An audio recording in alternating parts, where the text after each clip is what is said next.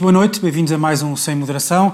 Uh, hoje saiu Daniel Oliveira, ausente a exportar a revolução ou, que, ou quiçá a geringonça algures no mundo, mas com os restantes, comigo, Francisco Mendes da Silva, com o Zé Eduardo Martins e com o João Galamba.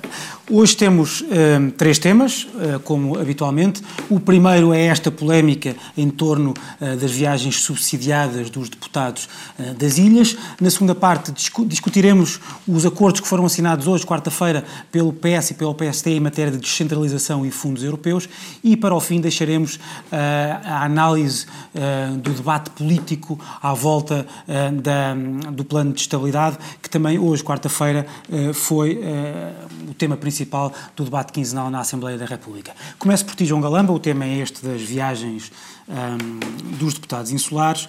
Um, o que é que te parece? Parece-te que há uma ilegalidade nesta matéria, não havendo uma, uma, uma ilegalidade, há ainda assim uma situação de ética eh, ou de falta de ética ou de comportamento ético reprovável, ou não há problema nenhum e há, acima de tudo, uma, uma não notícia? Eu acho que há um problema que está no desenho uh, do, do apoio em si, portanto, do, do, do, subsídio de deslocação, não um problema no comportamento uh, dos deputados. Vou tentar explicar porquê. Está toda a gente a raciocinar como se o Parlamento pagasse a viagem aos deputados.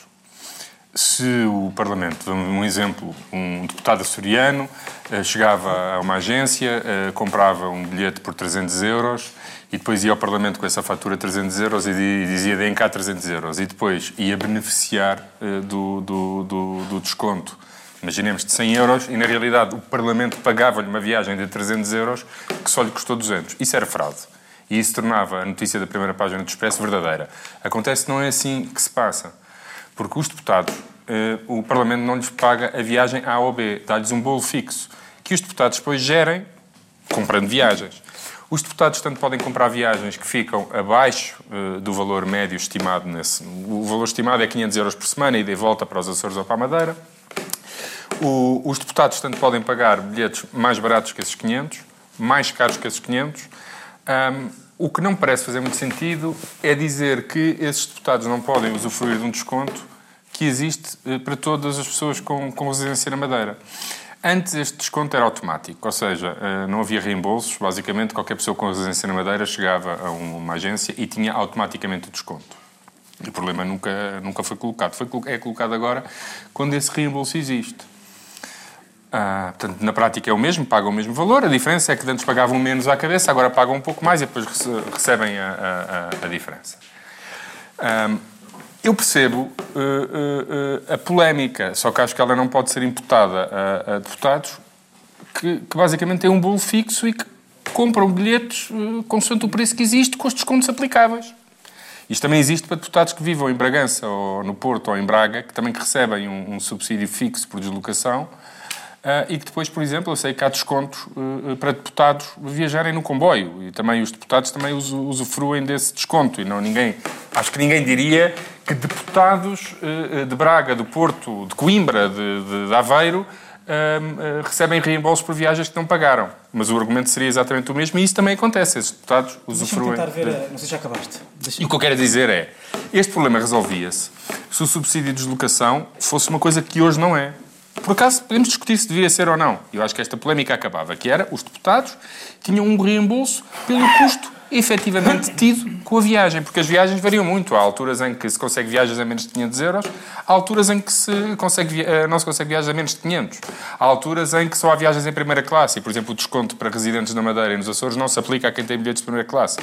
Portanto, o que me parece aqui é, se nós exigimos... Se queres se queres contar quanto a isso, já agora peço desculpa interromper, eu acho que isso seria complicado complexificar a coisa ou complicar a, a eu, eu, sou favorável a valores uh, estimados, globais e que simplifiquem a vida das pessoas e da, da, aplicação da lei, etc. Mas o que eu acho aqui, que as pessoas, eu acho que estás a ver a coisa ao contrário do que a maior parte das pessoas viu, que é, e por isso é que se calhar chegam a conclusões diferentes, estás a ver a partir do estatuto, estás a ver o assunto a partir do estatuto remuneratório dos deputados.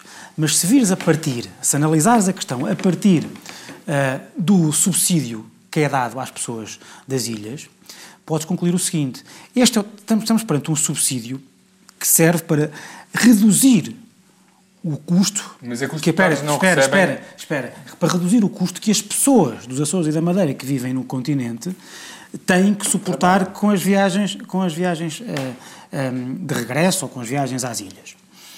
Ehm, este é um subsídio que obviamente presume que essas pessoas, que essas pessoas eh, eh, suportaram esse custo do seu bolso, tendo em conta a remuneração do seu trabalho ou a remuneração que têm. É esse o tema da duplicação. No caso dos deputados, eles, já, eles não suportam verdadeiramente do seu bolso, porque já têm no seu estatuto remuneratório uma dotação, chamemos-lhe assim, para esse custo. E, portanto, não sendo ilegal no, no- em sentido próprio, não dotação tenho, há um- não há uma- assim essa eu também acho que não, certeza. acho que não por uma razão, vou dizer- vou dizer por uma razão. certeza da Por uma legalidade razão. não tenho, acho que há uma clara Não, não, violação do princípio teleológico que leva um cidadão Claro, da Madeira e dos Açores claro. a poder, já agora convenhamos que não é, Mas é isso que eu ia dizer. a ir a um balcão do CTT, Mas, apresentar um Ah, bilhete deixa- e dizer deixa- "Ei, Igor, qual é deixa- o deixa-me teu?" só- deixa-me Repara, mas se tu disseres isso, terás de concluir eh, eh, que existem ilegalidades desde 1989. É verdade. Não, Não, claro que sim, não, mas, aí claro que chega- sim, mas aí leva-me a claro outra, questão, antes de passar para o Zé, desculpa. Com dezenas que é para de concluir. dos Açores e da Que é Madeira. para concluir, que é para concluir.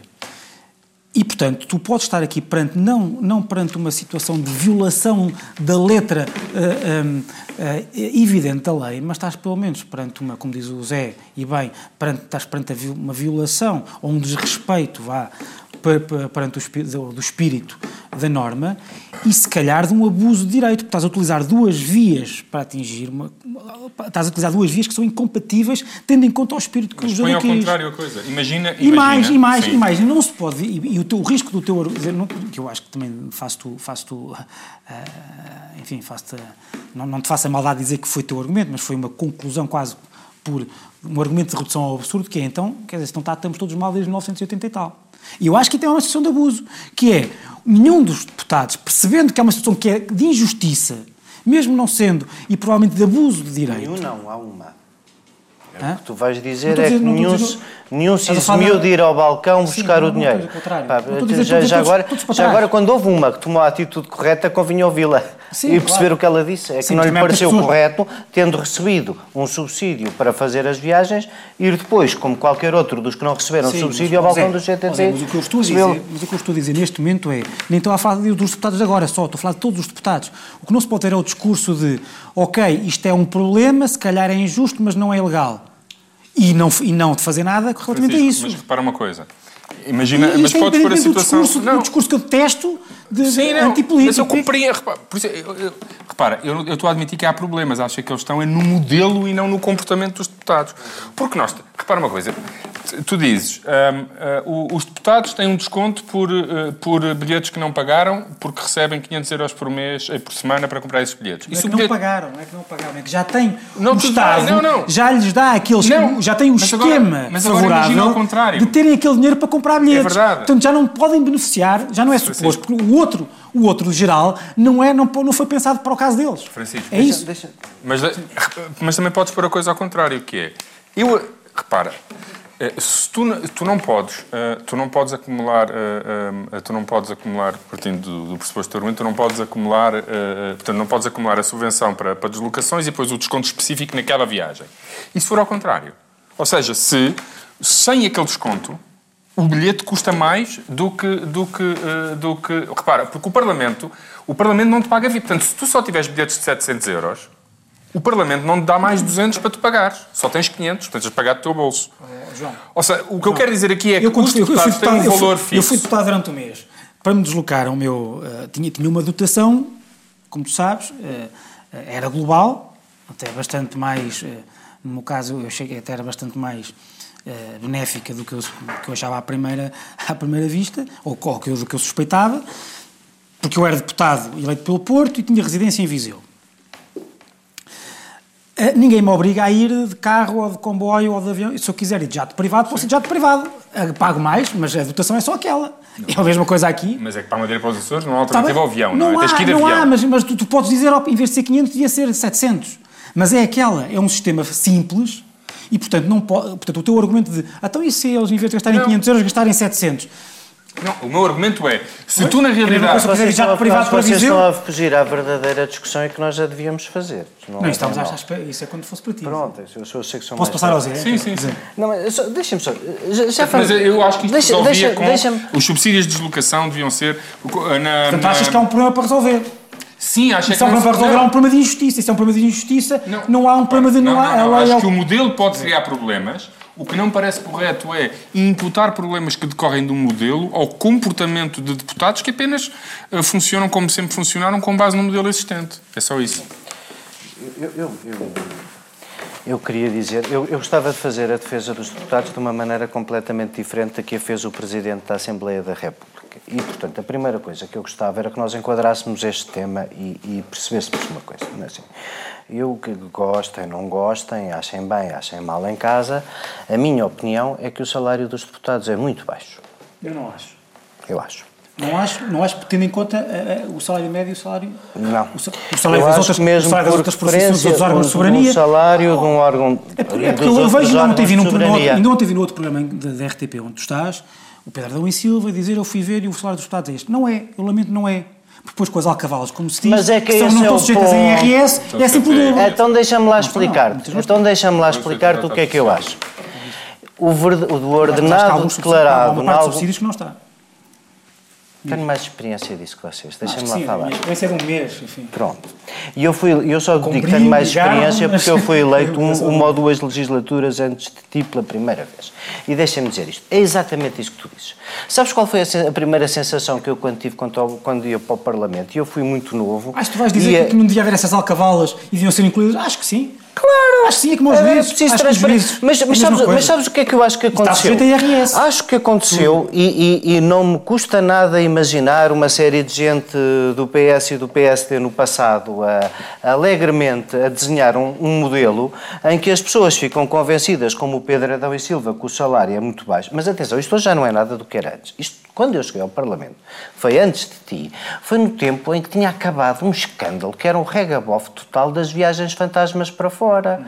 Uma pessoa leva alguns anos no Parlamento até perceber que escolher esta ou aquela comissão passa a vida a ganhar ajudas de custo e a viajar pela Europa inteira. Vamos dizer estas coisas às pessoas que é pelo mundo inteiro. As pessoas que escolhem as comissões certas, por exemplo, se preocupam muito com os assuntos de defesa ou com a união interparlamentar, coisa que eu percebi ao fim de 10 anos no Parlamento. Uma, uma, uma, um livro de presenças numa comissão. Meu caro, Porquê? Então o que é que está aqui errado? Antes de irmos ao caso, o que é que está aqui errado de base? Em vez de haver duas ou três coisas claras, deslocações para o círculo eleitoral e pouco mais, e tudo o resto ser uma base igualitária e os deputados remunerados pelo salário, é preciso uns anos ou muita habilidade logo ao princípio, ou um bom mentor para escolher logo as comissões certas, as representações internacionais adequadas, para...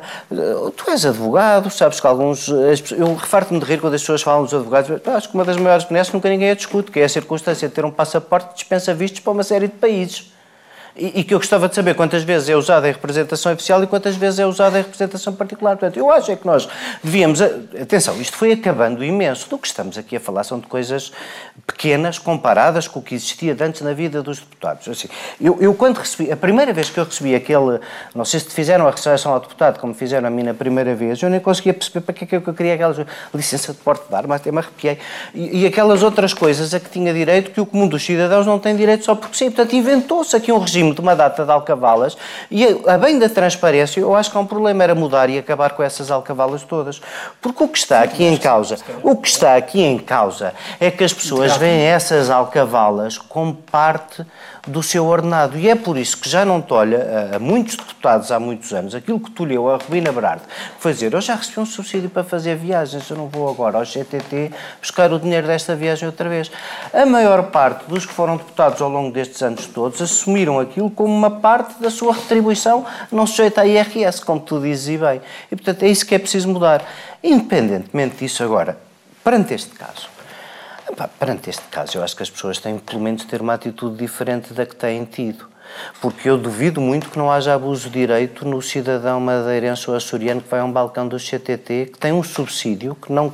As razões de, do subsídio à solidariedade dos cidadãos madeirenses e açorianos não estão presentes, não têm razão de ser Eduardo, para os deputados. Não te esqueças não de uma tem, coisa, não. Eduardo, e, portanto, mas atenção, uma coisa eu, importante eu, aqui, que eu, é o próprio valor, desculpem, o próprio valor, não te podes esquecer que o próprio valor também já foi calculado, tendo em conta que as pessoas da Madeira dos Açores têm um desconto do qual usufruem. Não foi, onde é que está eu não sei se foi, onde é que isso está, identificado na lei. Estás-me tu a dizer isso agora, eu nunca ouvi. Ah pá, não, não, eu acho que não. E se, assim foi, e se assim foi, foi mal, porque misturou dois regimes que não devem ter relação, nem tu deves presumir disto ou daquilo, deves dar ao deputado em absoluto e Eduardo, repara, tu quando fazes o cálculo, quando faz o, o, o, aquilo tem a ver com, uh, com quilómetros, distância de quilómetros à Assembleia. Tu, quando fazes o cálculo, é? tu calculas a distância de carro, é para ter em conta quanto é que custa autostradas e gasolina e, e estimas um valor. E tu também estimas um valor para a, o custo que os deputados da Madeira e dos Açores têm para viajar para a Madeira para os Açores, com base em quê? No preço do bilhete que os deputados dos Açores da Madeira pagam. Certo, e que preço é, é, esse? É o, desconto, é o preço qual com desconto. É o desconto que ele tem na autostrada aí para Viseu? Não, é o do cartão Continente? Repara, estou a dizer, há descontos, há descontos para as pessoas viverem na Madeira dos Açores. E o que tu fazes é, ok, quanto é que custa o bilhete médio com desconto para a Madeira e para os Açores?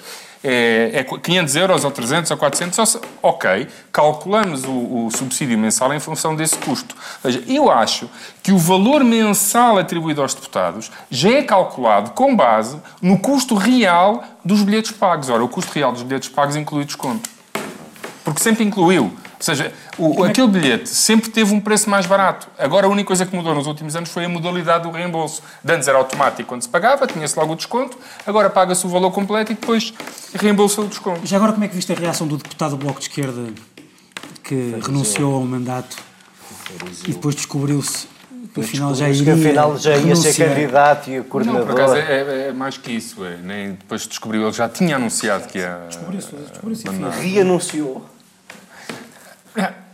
O problema destas, por isso é que, eh, por isso é que eu, apesar de defender é, este tipo que... tipo de atitudes, quer dizer, eh, podia ser uma atitude que uh, uh, seria uh, benéfica para ajudar a resolver Não, o assunto e se calhar ainda foi contraproducente, Sim. porque pareceu que utilizou foi mais populista do que o populismo que já estava instalado. Foi, é a minha, a minha, a minha ideia. Eu, eu detesto, eu te, confesso que eu detesto Parece fazer. Face à situação e ao histórico, foi uma situação absolutamente exagerada. Agora, acho que as pessoas devem reconhecer que erraram e fazer alguma coisa em relação a isso, porque as, as pessoas na rua precisam que a política tenha esta relação de transparência com eles. Eu, eu não acredito que o, o presidente do PS está mais disposto a ser presidente do PS e líder parlamentar só por essa circunstância, mas há imensas pessoas do PS envolvidas que eu, que, que eu admiro e prezo imenso.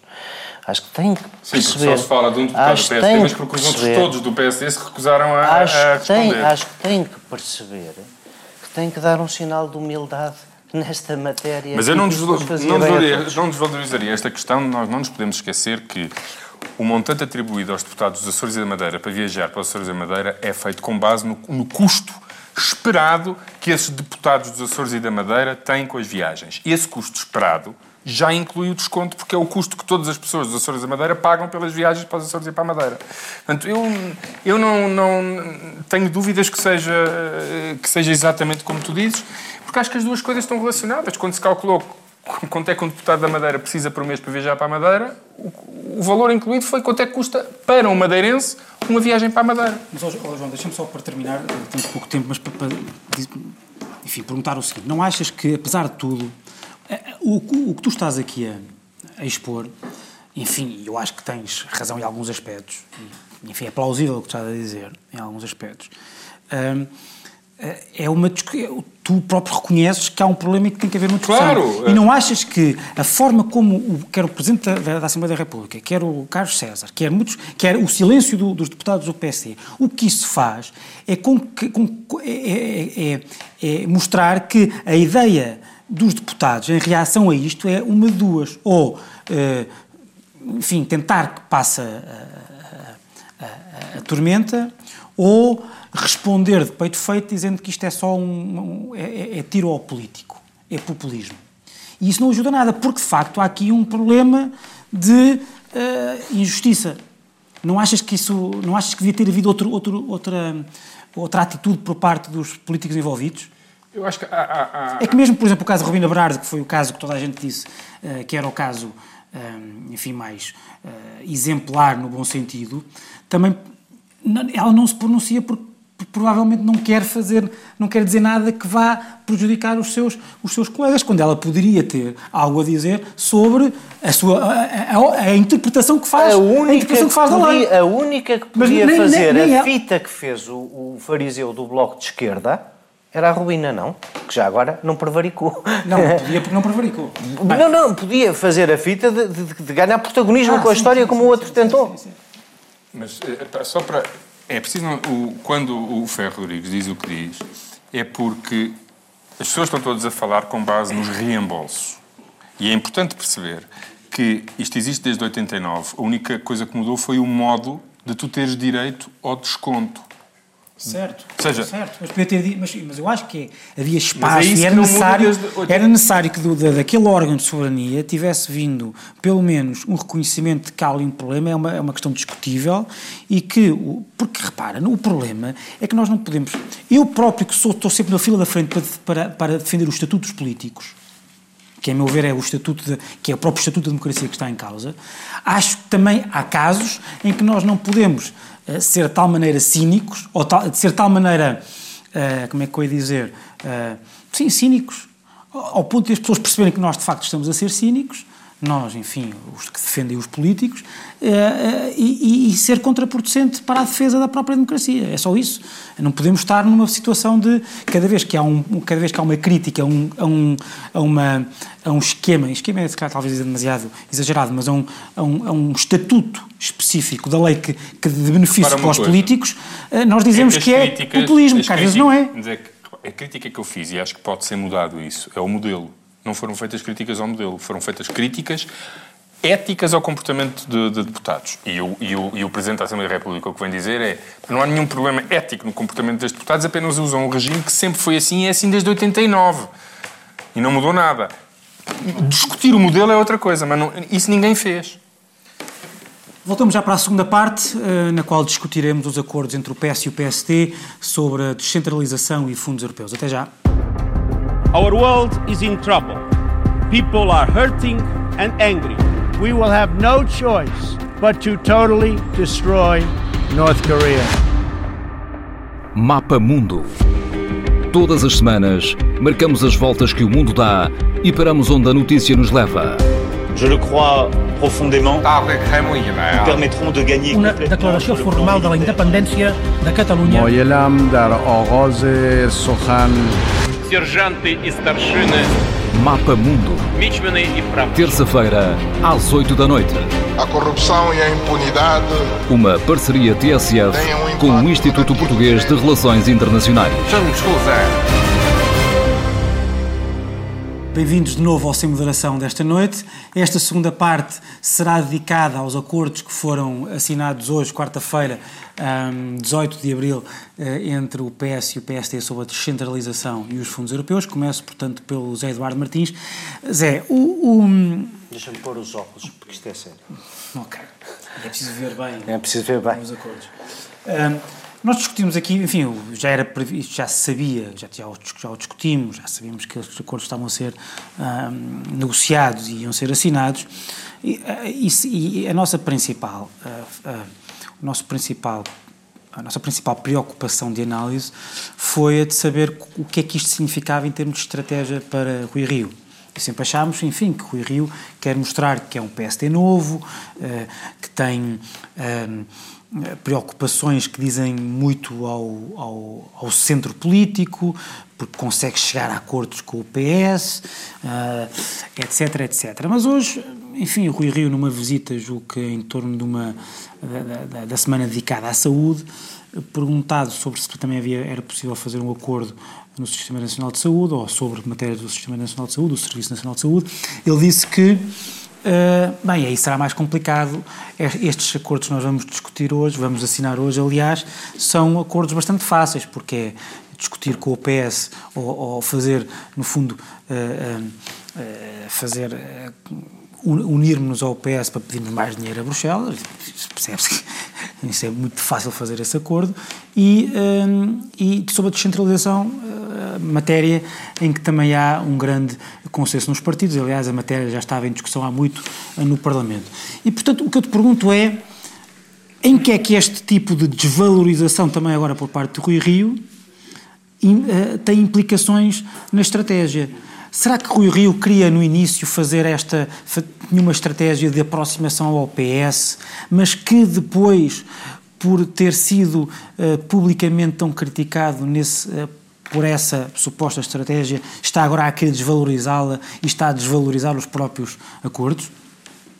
A única resposta sincera que te posso dar, eu não sei. E, portanto, é para... Pronto, essa era a tua intervenção. Só que em vez de terminar e, com um ponto final, termina com e, portanto, uma intuação de ponto de interrogação. Mas deixa-me. Deixa-me fazer uma, uma discussão um bocadinho caputina, quer dizer, isto, estes acordos podem ser importantes, quer dizer, acordos de regime podem ser importantes, ou podem não ser importantes, podem só ter o efeito político e, e pode só ser esse efeito político que nós estamos aqui a discutir. E eu, não conhecendo o conteúdo dos acordos que foram assinados, do que vai ser divulgado esta tarde, vi o, o princípio de acordo sobre os fundos europeus. Com todo respeito, é nada. É nada, não há, não há ali conteúdo nenhum. Então, mas não, quem é que não está de acordo que Portugal deve manter uh, o maior financiamento possível dentro da política de coesão? Quem é que não está de acordo em barganhar um envelope financeiro grande para o próximo ciclo de fundos estruturais? Parece-me que isso é um acordo, Rui Rio diz bem, fácil de fazer. Depois, se é fácil de fazer e o que é importante era a seguir discutir, mas então, mas qual é a nossa estratégia? Como é que nós vamos executar os fundos? Para onde é que eles vão? É porque eu, tanto quanto percebi neste acordo, nós nem sequer definimos um mix de Fundo Social Europeu e FEDER, só para as pessoas, eh, para a eventualidade de haver um telespectador que não saiba, se gastamos mais na imaterialidade, na formação, na qualificação das pessoas, ou mais em infraestrutura e apoio à atividade económica, seja de iniciativa pública, seja de iniciativa privada. As coisas centrais para discutir sobre o próximo pacote de fundos europeus, sobre o nosso próximo acordo de parceria estratégica, o que lá vamos escrever, é, são justamente essas. É, queremos nós continuar a financiar infraestruturas no setor público ou apoiar mais a atividade exportadora das empresas portuguesas? Qual é o caderno de encargos para que queremos estes fundos estruturais? Queremos, o que é que nós aprendemos destes últimos sete anos de discussão do Fundo Social Europeu? Foi eficaz, não foi eficaz, deve ser redirecionado para quê? Essas é que são as questões centrais dos fundos europeus e sobre essas não, não vi que tenha havido aqui novidade. Sobre a descentralização, bom, eu, eu, eh, eh, se foi fácil, novamente também duvido que tenha sido profundo. Novamente, se é um acordo fácil de assinar com o PS, duvido que tenha sido profundo. E, portanto, primeira coisa, temos que uh, reconhecer que talvez o acordo do Presidente da República, o, entusiasmo que o Presidente da República manifesta com estes acordos seja um bocadinho excessivo e otimista em relação ao verdadeiro conteúdo dos ditos, não é? Uh, porque se nós estamos só a afirmar princípios que já sabíamos que tínhamos numa folha de papel, então só queremos ter um efeito político. E sobre esse efeito político, e ainda então à, tua pergunta, eu não sei. Mas eu acho que uh, se quis desvalorizar, mudar um bocadinho de estratégia, acho. Acho que fez mal, porque qual era, tu dizias bem, o PSD queria ser visto não como um partido entrincheirado, mas um partido que contribuía para soluções e para diálogo e para fazer a mudança, o shift do tempo de Passos Coelho. Não, então, eu, eu, eu percebo esse objetivo. E percebo que o queiram fazer e percebo até que, eh, no limite levado ao extremo, acabará por causar mais embaraços à coligação de esquerda do que propriamente à direita, de cada vez que o PS precisar de fazer um entendimento naquelas matérias que nós, seja a propósito do Pacto de Estabilidade, seja de outras, vamos aqui eh, sempre dizendo que é um arco da governação. Mas repara, eu acho que acabou por ser. Eu, eu, eu, eu, acho que é bastante farisaica a reação contrária que, que o PCP ensaiou, porque eu acho que nós estamos numa fase, a partir uh, das discussões a propósito do, do, do, Programa de Estabilidade e Orçamento, que vão acabar, eu acho, bem para a coligação de esquerda no fim do ano, com, a última, com o último abraço que tem que dar, que é o Orçamento de Estado, para o ano que vem. Mas acho que no resto isto convém à, à, à coreografia. Uh, se permite a expressão de todos. Permite à coreografia do PSD de se apresentar como um partido diferente e que está disponível para acordos de regime e que, no fundo, sinaliza que nas matérias essenciais uh, uh, o, o, Partido Socialista não precisa de inputs radicais uh, para, para, para ter resultados. É bom para o PS, porque o PS também tem vindo, e, e, e, apesar das declarações apaziguadoras de António Costa, eu acho que o PS, não porventura não por via do João, mas o PS também tem vindo a. Vão todos a eleições sozinhos e as eleições só no próximo ano. Portanto, têm todos vantagem em, em os parceiros da coligação em começar a marcar algumas linhas e algumas diferenças entre si. Mesmo que agora tenham encolhido as unhas uh, uh, no, no, programa de estabilidade, guardaram-nos para o último momento que falta desta maioria, que é o Orçamento de Estado para 2019. E, portanto, assim, os, os acordos propriamente ditos não me parece que sejam extraordinariamente importantes. O efeito que teve acabou por ser bom para todos. Mais que isto, não consigo acrescentar porque não tenho importância para dar ao assunto. Faz uma pergunta como, como é que viste esta, quer os acordos em si, o conteúdo dos mesmos, eh, se te entusiasmam e achas útil, achas um conteúdo útil e auspicioso para a pátria, quer uh, os efeitos políticos estratégicos uh, que eles significam, se é que uh, significam algum, se têm algum significado político relevante. Eu, eu não vejo, o Zé Eduardo estava a dizer que se foi fácil é porque não são relevantes, eu vejo a coisa de maneira diferente. Vejo a única maneira de nós termos acordos entre eh, adversários políticos que estão em espectros alternativos, um centro-direita, um centro-esquerda, é acordos fáceis porque difíceis é que eu acho, acho que é impossível fazer, porque agora se tem um entendimento distinto não. de certas prioridades, só naquelas coisas pouco políticas e que de facto eh, não têm grande relevância entre aspas, é que é possível haver acordo. Porque se aquilo for muito complicado, desenvolver opções políticas de fundo, aí não, não só é difícil, mas eu diria impossível. Imagina. E portanto, eh, o, o, o, o por fácil, eu não vejo. Porque há, há coisas na política que se calhar também podem ser fáceis. E, e, e isso não é nada de negativo. Ou seja, eh, eu não vejo problema nenhum em que haja dois blocos políticos com opções, valores e estratégias diferentes para o país e depois há assim umas coisas menos ideológicas onde uh, se calhar as pessoas até se podem Mas encontrar. Um acordo de parceria estratégica. A União Europeia é uma coisa para durar sete anos, mais que o período de eficiência de um governo. Ter, por exemplo, uma decisão central sobre vamos querer mais infraestrutura e investimento público ou é mais apoio às empresas. Porque aí. Uh, uh, aí. Isso parece-me. Eu não vejo, eu não conheço o conteúdo do acordo, mas tenho alguma dificuldade a imaginar que ele possa ser mais do que um tal fácil e com pouco conteúdo. E porquê? Porque nessas questões que estavas a falar é onde estão as divergências, exatamente. Ou seja, o PS dizer que temos que repartir isto entre empresas, apoio ao investimento privado, apoio a infraestruturas públicas e qualificações, precisamos das três. E um partido diga, não, não, eh, já não precisamos tanto de qualificações e de infraestruturas físicas, devemos centrar tudo aí há opções de facto políticas distintas. E eu não repito, não conheço o conteúdo do, do, do, do acordo. Que obrigam depois as programações quando os Eu acho que mudam aí, aí tem que ser bastante uh, superficial, porque eu não vejo como é que os dois partidos podem entender em opções mais de fundo. Portanto, sem desvalorizar os acordos fáceis, porque às vezes também é importante acordar nas coisas simples, acho difícil que saiamos daqui, porque depois as divergências entre o, os posicionamentos entre os dois partidos são claramente distintos. Sobre a, a questão da descentralização.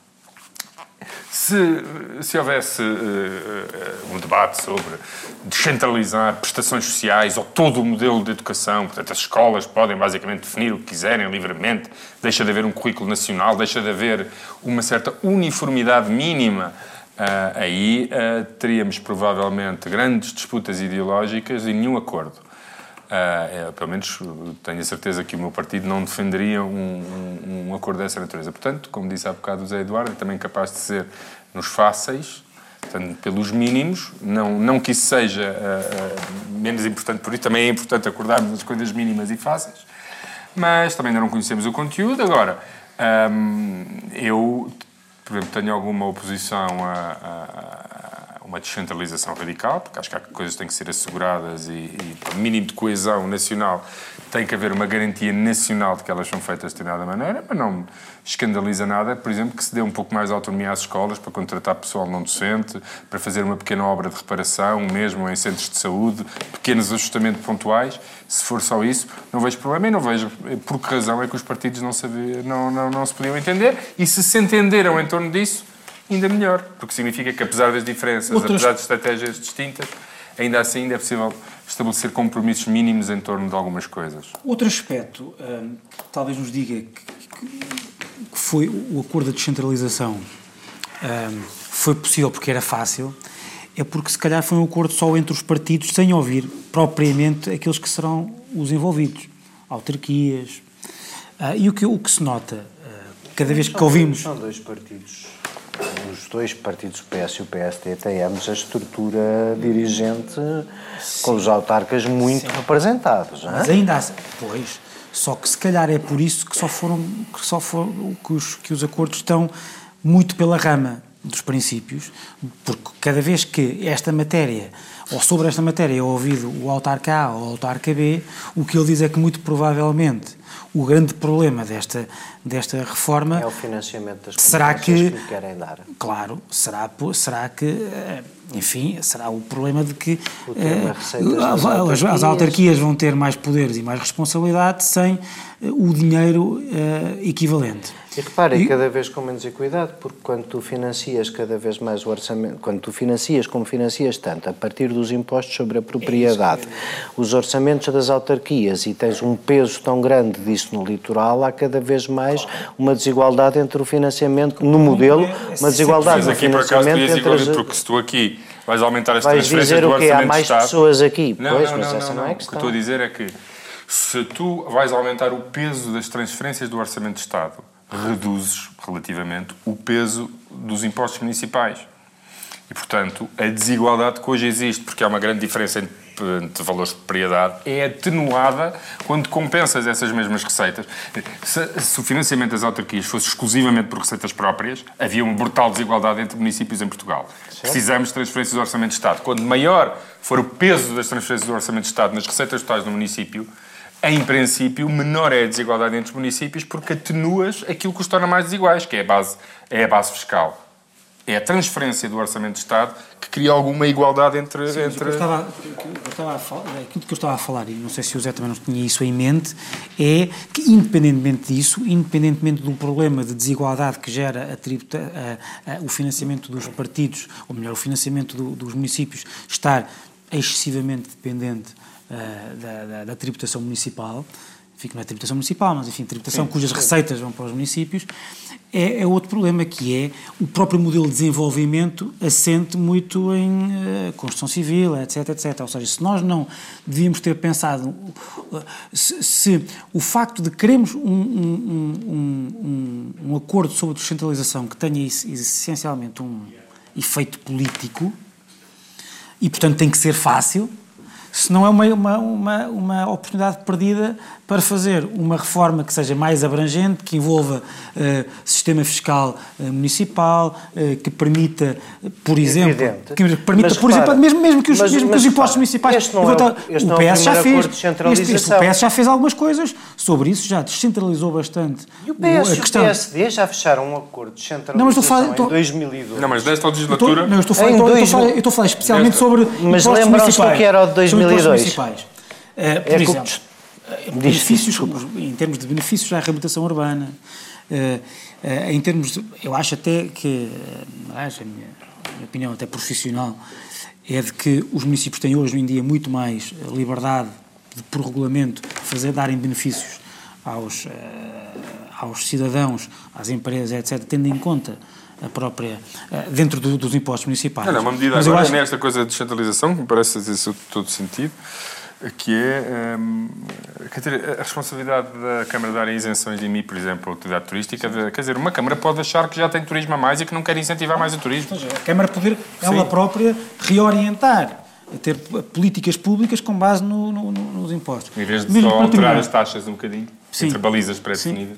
Zé, mesmo para terminar, temos pouco tempo, queria só perguntar o seguinte, sobre a, a estratégia do Rui Rio, uh, de uh, com os acordos, ou melhor, de, de se mostrar, de se mostrar como o principal instigador de acordos de regime, se esta é de facto a, a, sua, estratégia, a sua estratégia, ou melhor, se a sua estratégia é dizer vocês podem, eu sou confiável, porque eu, em vez de estar aqui numa posição de permanente conflito, eu vou ser uma fonte de uh, consensos em nome do, em prol do, do bem comum. Se assim é, não devia então o Rui Rio ser o principal instigador de eh, acordos, e se assim é, não devia ele, em vez de simplesmente aderir àqueles acordos que já são os fáceis, que estão sobre matérias Tomar latentes e cuja iniciativa é do, do, do PS, não devia ele próprio, por exemplo, por exemplo, se hoje, em vez de dizer, como disse hoje, Bem, o, de facto, o Sistema Nacional de Saúde... O, o Sistema está na pergunta que tu fizeste. Se ele quer ser visto como alguém ah, que faz... Se ele quer sei. ser visto... O SNS não, está... O SNS tem toda uma iniciativa em assinar o que quer Está cheio de problemas, mas é impossível chegarmos a acordo com o PS. Como é que ele sabe? Porque é que ele não faz um, porque é que a estratégia do PST não há de ser ter um conjunto de medidas e agora vamos falar com o PS, algumas delas o PS tem que aceitar. Sinto que nessa medida está prudentemente a construir o seu caderno de encargos, aquele Conselho Estratégico acabou por ser mais um gabinete de estudos do que propriamente um governo sombra. E, portanto, eu sinto que não, não vejo nenhum mal em que as pessoas se preparem e estudem antes de fazer propostas. Muito bem. Fechamos então a segunda parte, voltamos já para a terceira parte, que é um exclusivo do canal Q e do podcast uh, da TSF. Até já. Não tenha propensão para fazer um acordo, se calhar, ao que chamam de Bloco Central? Eu não sou defensor dessa ideia de, de Bloco Central. Acho a política deles mantém-se. Pensando que pode governar numa aliança de Bloco Central. Não deixar passar nada em branco. Visam abrir caminho quer a recuperação do chamado Bloco Central. O Bloco Central teria problemas muito graves do ponto de vista. A semana do governo, dos políticos e dos partidos passada a pente fino ilusórios blocos centrais. Bloco Central. Não cabem nesta realidade. Com Pedro Adão e Silva e Pedro Marcos Lopes, moderação de Anselmo Crespo. Sexta, depois das 8 da noite e sábado às 11 da manhã. Terceira e última parte do Sem Moderação desta noite. Um, o tema é o, o, o, enfim, é o plano de estabilidade que foi apresentado pelo pelo Governo, a propósito do debate quinzenal que teve lugar eh, hoje, quarta-feira, na, eh, na Assembleia da República. Uh, João, foi este o tema que o Governo levou ao Parlamento e daquilo que me foi dado a perceber, o debate foi mais aceso com a esquerda do que propriamente com a direita.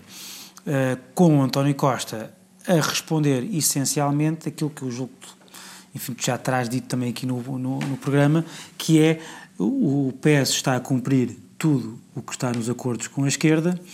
O, o PS, o facto de, em termos de, por exemplo, da, do, do, do, metas do déficit, o governo ter ido mais longe, uh, a esquerda não tem nada a ver com isso.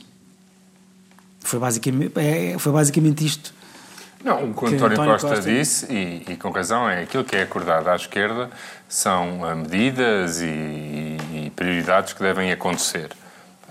Se a economia tem um comportamento melhor que esperado e isso, cumprindo tudo o que foi acordado, permite que o déficit seja mais baixo, não há nenhum incumprimento de uh, acordos à esquerda.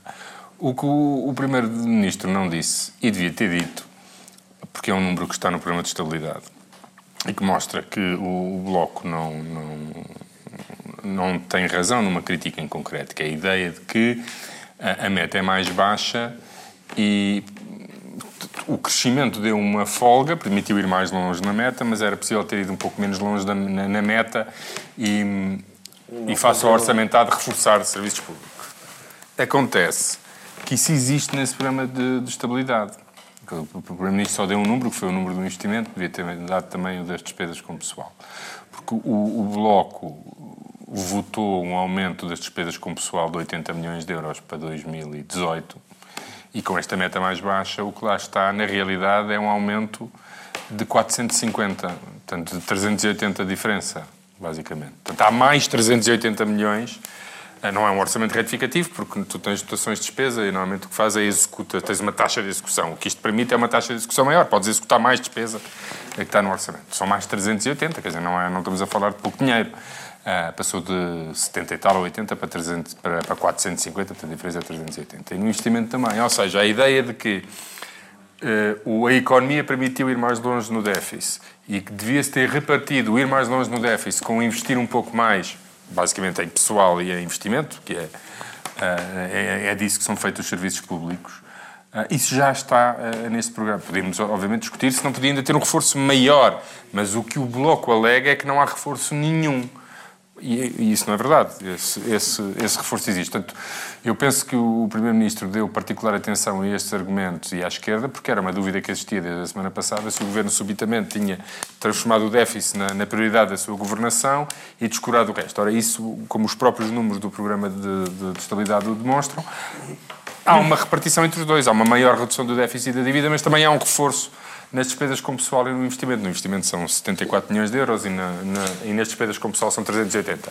Obviamente que o Bloco pode dizer não chega, queremos mais, mas tem que pelo menos reconhecer que esse reforço existe e, portanto, aquela ideia de que a folga foi toda para a redução do déficit e da dívida não é verdade. Foi essa, por isso é que houve uma, por isso é que o debate foi mais centrado à esquerda. Uh, Zé Eduardo, achas que isto, esta, este abespinhamento da esquerda é fogo de vista ou vai dar em alguma coisa? Dar, Ou achas que vai mesmo, vai, vão levar o andor de Mário Centeno até ao fim, não tem outra hipótese? Não, não tem outra hipótese. Resta saber se o andor de Mário Centeno chega até ao fim, não é? Porque isto depende um bocadinho, vamos lá ver uma coisa. Eu apanhei esta semana uma frase de Mário Centeno que é bastante, não sei em que entrevista foi, mas que me pareceu bastante próxima da verdade, que é que o orçamento de 2019 depende bastante menos dele do que as pessoas julgam.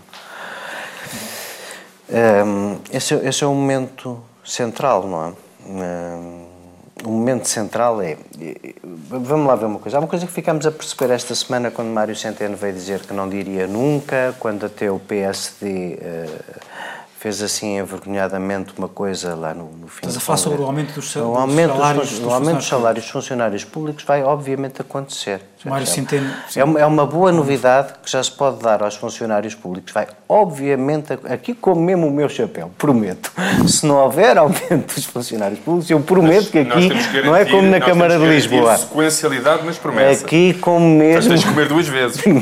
como duas vezes o meu ah, chapéu sim, se não houver. Chateado, é. Mas é... é comprida. Opa, é evidente. Comeste, vocês é que estão no ar. E agora vais comer um sem teres comido esse. Exato, exato. Vais comer os dois. Vais comer os dois, está bem. Faz um buffet.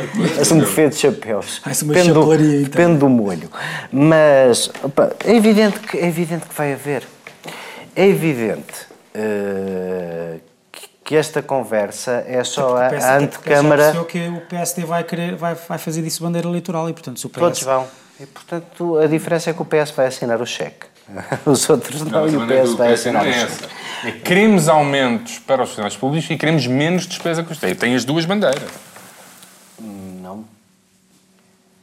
Pronto, estás a sintetizar várias posições do não. PSD. Eu não conheço a o oficial Rio diz que tinha ido, eu tinha feito o mesmo Maria Luísa Albuquerque, tinha ido muito mais longe de Centeno, já tinha déficit zero. Diz que faria isso uma... agora, isso. E mesmo, mas olha, sobre a redução de impostos, há de ter dito uma coisa bastante social-democrata que tu has de ter adorado ouvir, que é que no limite podíamos fazer uma pequenina redução de impostos. eu acho, que, acho que Rui Rio, acho que Rui Rio, não, não, não, não, não, não, não estás a perceber. É assim, embora a, a esquerda, hoje em dia, a nova esquerda, conviva bem com o aumento dos impostos impostos indiretos, que nos manuais até há pouco tempo nos diziam que eram aqueles que cefavam todos por igual, sem progressividade, eh, não foi só o crescimento da economia que fez crescer 800 milhões de euros os impostos indiretos.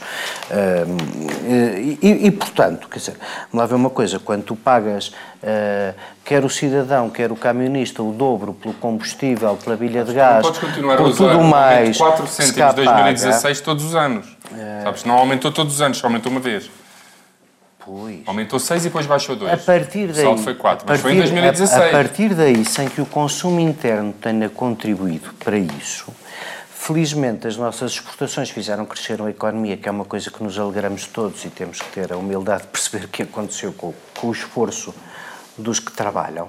E, e, a, e a conjuntura é favorável e nós temos mais receita o que Rui Rio veio dizer é um bocadinho, acho que foi mal interpretado, mas é um bocadinho verdade. É se este crescimento fosse estribado em alguma coisa de sustentável e duradouro. Achas que foi irónico? Eu, acho, eu espero que tenha sido irónico. Acho que foi irónico. Eu sinceramente acho que. Tu achaste não? Eu achei que foi irónico. Foi dizer. Que que se eu, o crescimento fosse sustentável, porquê é que não haveria aumentos dos funcionários é públicos em linha com, com. Este não é sustentável porquê? A, a, interpretação dele e a minha é porque não houve nenhuma política pública que tenha estado associada ao movimento de crescimento.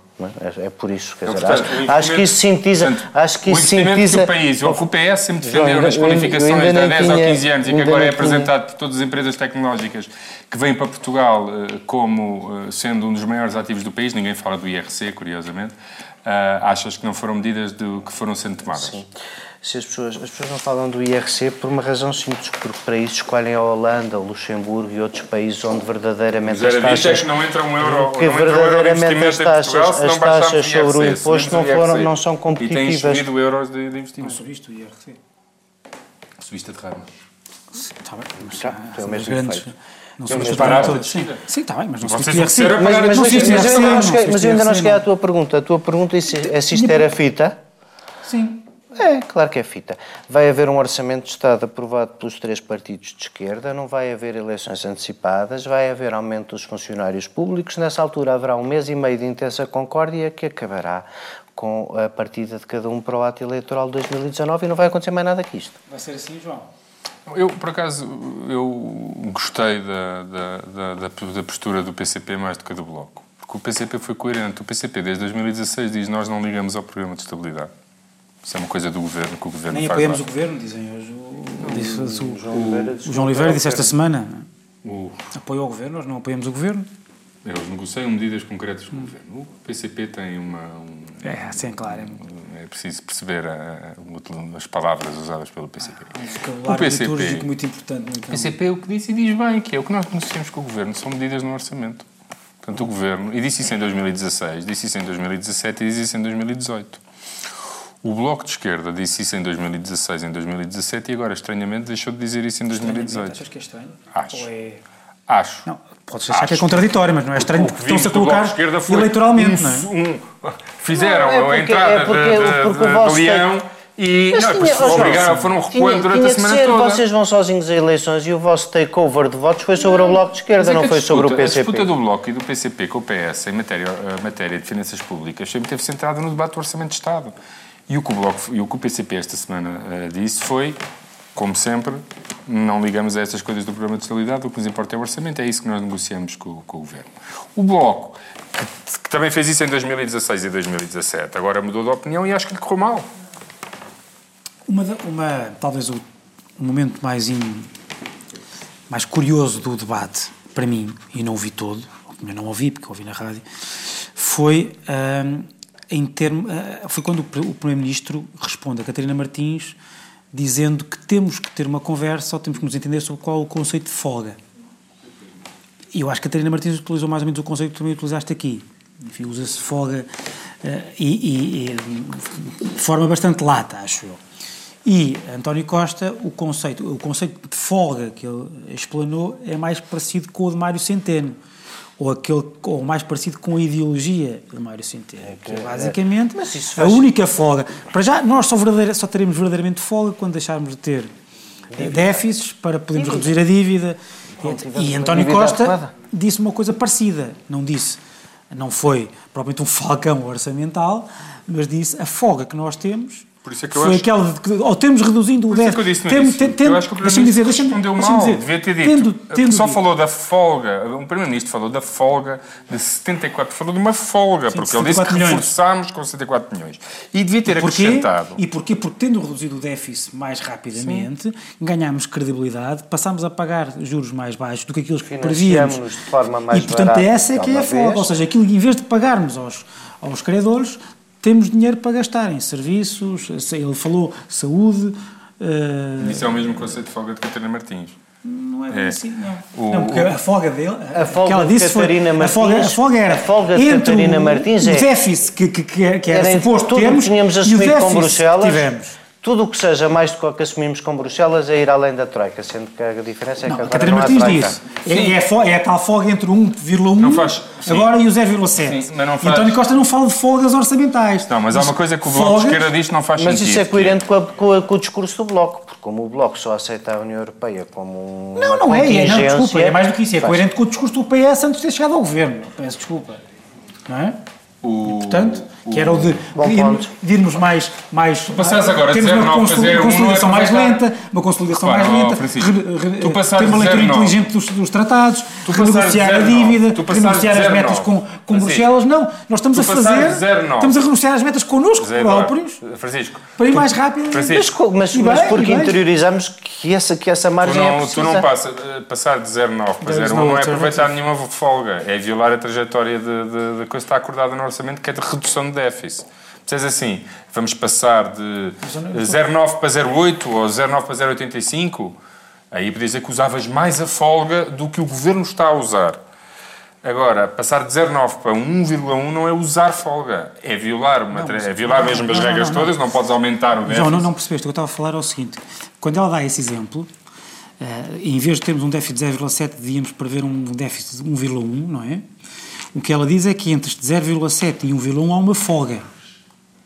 Mas é que tu já não estás em 1,1, já estás em 0,9. Certo, mas então imagina que tínhamos tido, um, tínhamos tido ou que tínhamos acordado 1,1 não, João. Ah, não, é que são dois debates. um debate é. Um de, não, não, espera. É que o Bloco misturou os dois. Há um debate que é: deveria o governo ter reduzido tanto o déficit como reduziu em 2017? E a minha resposta aí é como a do Bloco: não. Outra coisa inteiramente diferente é dizer: e agora que aqui estamos mais abaixo, o que fazemos? O que eu estou a dizer é que não há nenhuma folga para subir de 0,9 para 1,1. Não, mas o, mas o, mas o Bloco acha que há. Não, mas a partir o Bloco acha momento, que há. Mas há uma folga. A partir do momento em que já estás em 0,9 estás a 0,9. E o que eu estou a dizer é que essa folga está incorporada neste programa. Porque se tu reforças as despesas com pessoal em 380 milhões de euros, face ao orçamento que o Bloco aprovou, e se reforças o investimento em 74 milhões de euros, significa que da margem que tu ganhaste por causa da execução orçamental de 2017, do crescimento da economia e tudo isso, não vai tudo para a redução do déficit da dívida. Porque se fosse tudo para a redução do déficit e da dívida, tu não podias ter qualquer reforço, nem de um euro nas despesas com pessoal, nem de reforço nem de um euro no investimento. E Sim. acontece que existe reforço nestas duas áreas. Mas o que o António Costa diz é o seguinte: a folga não está no excesso, entre aspas, de redução de déficit que nós tivemos, tendo em conta a perspectiva. A folga, ou seja, não está não, é, não está nessa diferença, está precisamente naquilo que nós conseguimos por causa do excesso de, de, de, de redução, porque ganhámos uma credibilidade extra que nos permitiu ter, pagar menos pelos financiamentos, que são os tais 74 milhões, e portanto vamos gastar nisso. Mas o que eu te quero dizer, já agora, para, para, não darmos aqui a patinar, mas, mas, mas, a questão é, a questão que eu coloco, coloco a ambos é assim, para, para tentarmos terminar. O, o António Costa, este tipo de conversa, este tipo de argumentos, este tipo de, de resposta, ligado também ao artigo de Mário Centeno, que basicamente também diz, bem, nós só teremos verdadeiramente folga quando deixarmos de ter déficit e dívida a, este, a, este, a estes níveis, é um, é um discurso que uh, pode fazer sentido porque o governo acha que tem ganho de causa e, portanto, está mais, uh, tem mais coragem para o fazer, porque é um discurso mais que de maior afronta à esquerda, porque é, uma, é, é da afronta até ideológica. Tu achas que é por isso, ou seja, é, por, é, é, um, é, um, governo que está, entre aspas, a embandeirar em arco, no sentido, não no sentido que esteja a exagerar, mas que está, está cheio uh, de convicção e de coragem por causa de, dos resultados que, uh, de, de, que se vangloria, ou é, mais do que isso, é forçar de facto a diferença com a esquerda e se romper, tanto melhor, porque aquilo que o PS quer não só conseguiu devolver alguns rendimentos, como conseguiu, e isto, portanto, para o centro, designadamente funcionários públicos, etc., conseguiu mostrar que também sabe reduzir déficits e a cereja no topo do bolo seria, para, do ponto de vista da lógica da, da, da maioria absoluta, eh, com estes senhores à esquerda nós não conseguimos não. governar porque eles romperam esta geringonça. Achas que António Costa está, não direi que queira forçar, mas que está perfeitamente eh, pacificado com essa possibilidade. Ou seja, se romper, deixa, não é um deixa, problema, não é uma área na engrenagem, deixa, é para além disso a cereja no topo do bolo que me permite fazer todo, toda a. Isso, parte do, isso, isso, terias de partir do, isso terias de partir do pressuposto que uma ruptura com o Bloco e, e, e com o PCP. Uh, um, Neste em... caso seria sempre culpa deles, portanto eles teriam. Eu por acaso acho que aqui seria culpa do PS. Porque se tu vais forçar. Não é forçar. Não, não é eu estou a repara, não, eu estou a dizer, partindo do pressuposto que estavas a enunciar, ou seja, que estão a fazer de propósito para utilizar o Bloco e o PCP para vincar uma diferença. Isso sou eu que consigo fazer essa interpretação eu acho que essa, essa... Mas, mas, mas, se, ele, se, se o António Costa disser nós queremos ter déficit zero ou superávit no essa, final do mandato. Essa, essa diferença. Essa, de esquerda ficar chateado essa, essa diferença é suficientemente clara e evidente ao longo de 2016, 2017 e 2018 para não teres que forçar coisa nenhuma para tornar evidente, eh, quer ao, ao, aos eleitores, aos nossos do Bloco e do PCP, quer para o debate eh, futuro das eleições. Acho que essa, essa diferença já existe. Uh, e, e, acho que nos termos em que tem existido é favorável ao Partido Socialista. Não precisas de cavar mais a diferença. Acho que isso é desnecessário. Eu também acho. Zé, e acho, acho que até é contraproducente para o PS. E porquê é que é contraproducente para o PS? Porque só não seria contraproducente para o PS se o PS só disputasse eleitorado à direita. Não, eu, eu... Acontece que o PS disputa eleitorado à direita e também disputa eleitorado à esquerda. E, portanto, se tu vincas demasiado a tua diferença face à esquerda, tu até podes ganhar alguns votos à direita, mas perderás seguramente à esquerda. Não, eu, eu, acho que apesar de tudo é, é chegamos com depois de, de, de, daqui de vários anos de equívoco e, e, da, e do ajojamento eh, proporcionado pela mudança de paradigma a seguir às últimas legislativas, eu acho que nós estamos a chegar ao fim da legislatura com imensa clareza, imensa clareza. Quer dizer, nós, nós podemos até imaginar que não vai, que estas eleições não se decidem por questões racionais, mas nós chegamos, estamos a chegar ao fim da legislatura sem que tenha, ao fim de três anos, em que a nova maioria de esquerda era todo um novo paradigma de mudança social, de síntese de pensamento, de encontro de vontades, não existe nada disso. O PCP já só está para negociar, para ter algum ganho de causa numas medidas do Orçamento de Estado para o próximo ano e vai para eleições com a mesma diferença em relação ao PS que sempre teve. E o Bloco de Esquerda ficou aqui um bocadito perdido no meio porque não tem aquela coerência aquela linha estratégica que o PCP tem, mas eu acho que apesar de tudo é bastante positivo que nós chegarmos ao fim Uh, destes três anos sem que o PS tenha querido fazer uh, nenhum movimento para acomodar a esquerda no seu novo programa político, a esquerda que estava à sua esquerda. E é com esta opinião do José Eduardo Martins que vamos terminar o programa de hoje. Voltamos para a semana para mais um Sem Moderação. Até lá.